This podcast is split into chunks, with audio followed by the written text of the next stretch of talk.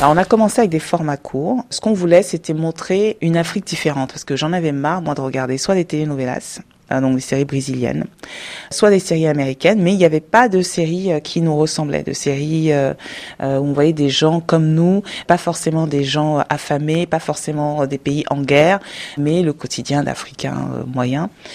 Donc on a commencé avec une série qui s'appelle ZEM, sur euh, c'est un format court sur des conducteurs de taxi-moto, euh, les émigrants. Et puis ensuite on allait sur un couple d'Africains ultra-urbains.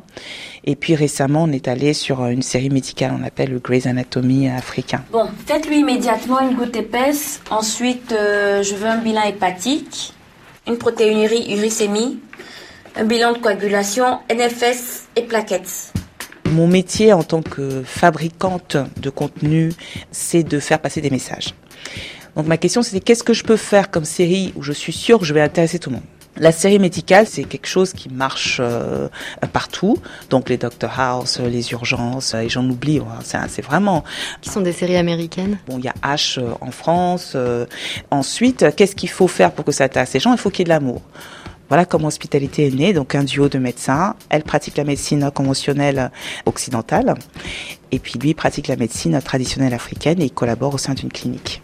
Pour moi, l'Afrique, c'est ça. On garde nos, traditions et on fait rentrer des choses très modernes. Et c'est ça que j'ai voulu montrer à travers cette série. Je montre donc de l'existant, mais je montre aussi où j'aimerais qu'on aille. Bonjour, comment vous appelez-vous? Sylvie Lamy, je suis son mari Eugène. Je suis le docteur Diallo. Madame Lamy, qu'est-ce qui vous arrive Comment ça Vous ne voyez pas qu'elle se sent mal Monsieur... Monsieur Lamy. Monsieur Lamy, votre épouse est sourde-muette Non Eh bien, elle peut répondre elle-même à mes questions. Le travail que j'aime faire, c'est surtout sur les femmes, la femme africaine qui peut être euh, éteinte, euh, on lui demande de se taire, et je montre aux jeunes filles à travers mes séries, regardez, ce personnage-là, elle s'exprime, elle peut réussir, elle peut choisir. Elle n'est pas obligée d'avoir des perruques, elle peut tout simplement aussi avoir des cheveux naturels, mais c'est un choix. Elle n'est pas obligée euh, de rester à la maison, d'occuper des enfants, elle peut aussi être médecin. Et pourquoi est-ce que je pense que ça va avoir de l'incidence? C'est que les petites filles, et la première c'est la mienne, qui regardent mes séries, eh bien, ça leur donne un modèle inspirant. Avec un trait humoristique, parce que finalement, toutes vos séries ont en toile de fond euh, l'humour. Alors, on se dit que le quotidien est assez difficile comme ça.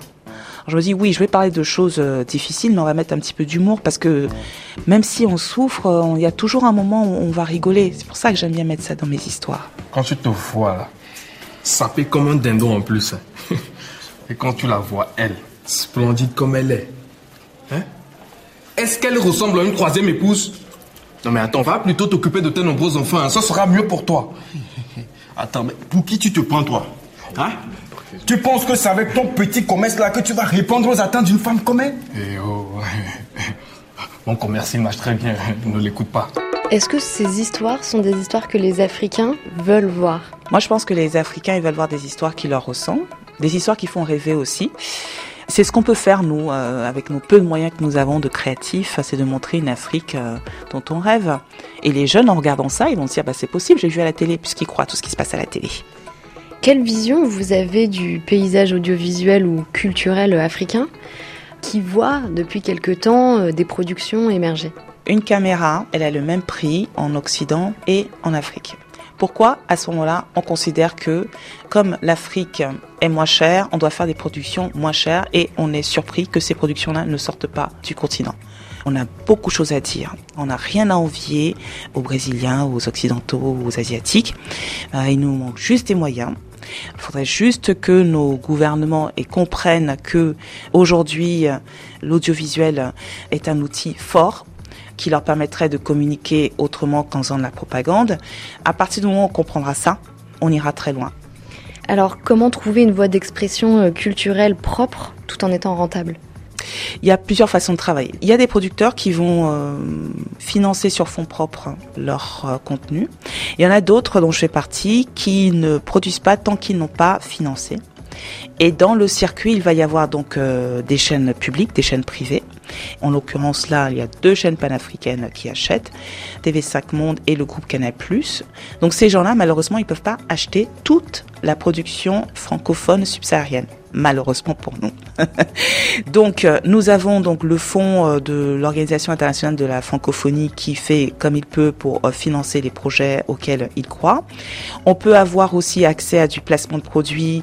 Une boîte de production comme la mienne en Afrique pour être rentable, elle fait de la pub. mais tout ça, on va dire, ça couvre quoi 30% de la production. Je fais pas ce métier moi pour être rentable, je fais ce métier parce que je suis passionnée et parce que j'ai envie que les occidentaux ils voient aussi des séries africaines. Ça veut dire qu'au sein de Yobo Studio, euh, vos séries ne sont pas encore rentables? Non, elles sont pas encore rentables.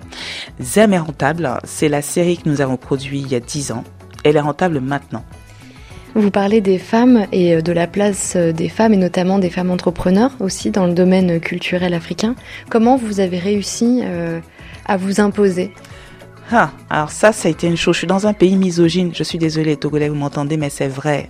Si toi, tu es une femme, tu es forcément une comédienne, mais tu peux pas diriger des hommes. Donc, au début, c'était difficile parce qu'en plus, mon mari est français, homme blanc. On travaille ensemble. Donc, quand on réalisait euh, ensemble, euh, il m'est arrivé, je me rappelle deux fois, des comédiens qui, euh, quand je dirigeais, qui me regardaient, qui regardaient mon mari à côté, qui lui demandaient, ben, monsieur, qu'est-ce qu'on fait? Et c'est lui qui répondait non mais c'est elle qui signe l'échec, c'est elle qui est responsable juridique de l'entreprise. Moi je n'ai mon nom nulle part. Donc euh, si tu fais pas ce qu'elle demande, à un moment comment te dire euh, tu reviendras pas ici. Je pense qu'il m'a fallu un à deux ans pour bien m'imposer. Et puis j'adore ça. Hein. C'était une révélation, c'est mon truc. Je suis faite pour ça. Oh,